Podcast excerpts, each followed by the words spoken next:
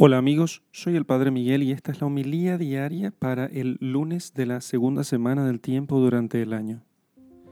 Lectura del Santo Evangelio según San Marcos capítulo 2 versículos 18 al 22. Como los discípulos de Juan y los fariseos estaban ayunando, viene y le dicen, ¿por qué mientras los discípulos de Juan y los discípulos de los fariseos ayunan, ¿tus discípulos no ayunan? Jesús les dijo, ¿pueden acaso ayunar los invitados a la boda mientras el novio está con ellos? Mientras tengan consigo al novio, no pueden ayunar. Días vendrán en que les será arrebatado el novio, entonces ayunarán en aquel día. Nadie cose un remiendo de paño sin tundir en un vestido viejo, pues de otro modo lo añadido tira de él el paño nuevo del viejo y se produce un desgarrón peor. Nadie echa tampoco vino nuevo en pellejos nuevos. De otro modo, el vino reventaría los pellejos y se echarían a perder tanto el vino como los pellejos, sino que el vino nuevo en pellejos nuevos. Palabra del Señor. Gloria a ti, Señor Jesús.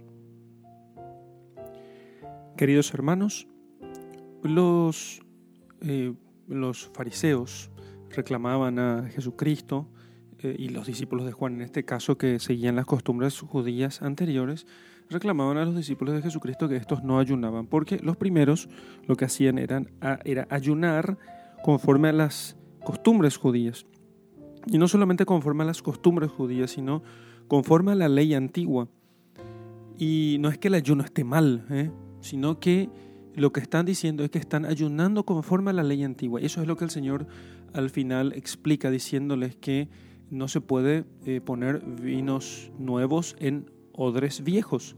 Entonces, el vino nuevo es el vino nuevo de, la gracia, de la doctrina cristiana, que a partir de ahora incluye algo que hace nuevas, nuevas completamente nuevas todas las cosas, que es la gracia, que es la inhabitación de Dios en el alma del justo. Esa es la novedad. Entonces, llegarán tiempos, ahora todavía estos no ayunan, pero llegarán tiempos, dice Jesús, en que sí ayunarán, y ayunarán conforme a la nueva ley, conforme al Nuevo Testamento.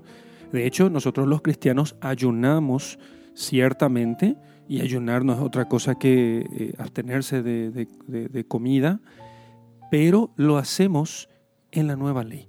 O sea, ya lo hacemos ayudados y auxiliados por la gracia, lo hacemos para que la carne se someta al espíritu y entonces sea un, digamos por así decirlo, un lugar donde la gracia pueda actuar libremente, sin ningún, eh, ningún obstáculo, sin, sin, sin oposición de la carne. Entonces, es un ayuno en, en unas circunstancias completamente distintas.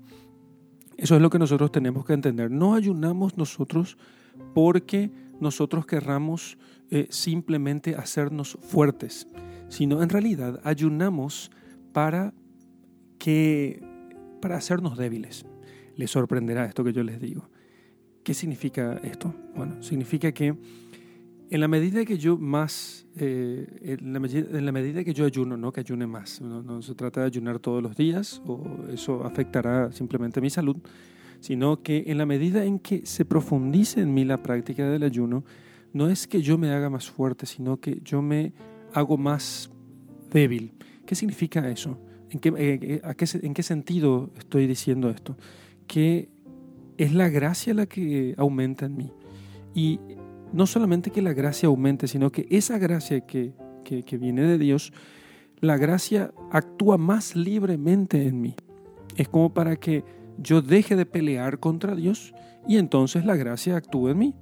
De ese modo, ahora todavía yo me resisto a la gracia, pero si yo aprendo a ayunar, si yo aprendo a negar a mi naturaleza los eh, bienes que ella siente que le son debidos, si yo me, niego ciertas cosas, aprendo a sacrificarme, aprendo a, sufrir y a sufrir con paciencia, entonces ya no tendré esta rebeldía de la carne que muchas veces es la que se opone e impide que la gracia actúe.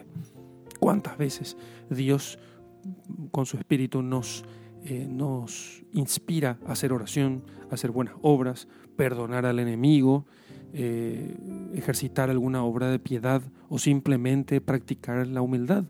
Y porque somos muy duros, muy fuertes de corazón, de corazón duro, por eso no cedemos ante esas inspiraciones de la gracia que nos llama a la humildad para imitarle mejor a Jesucristo en su pasión.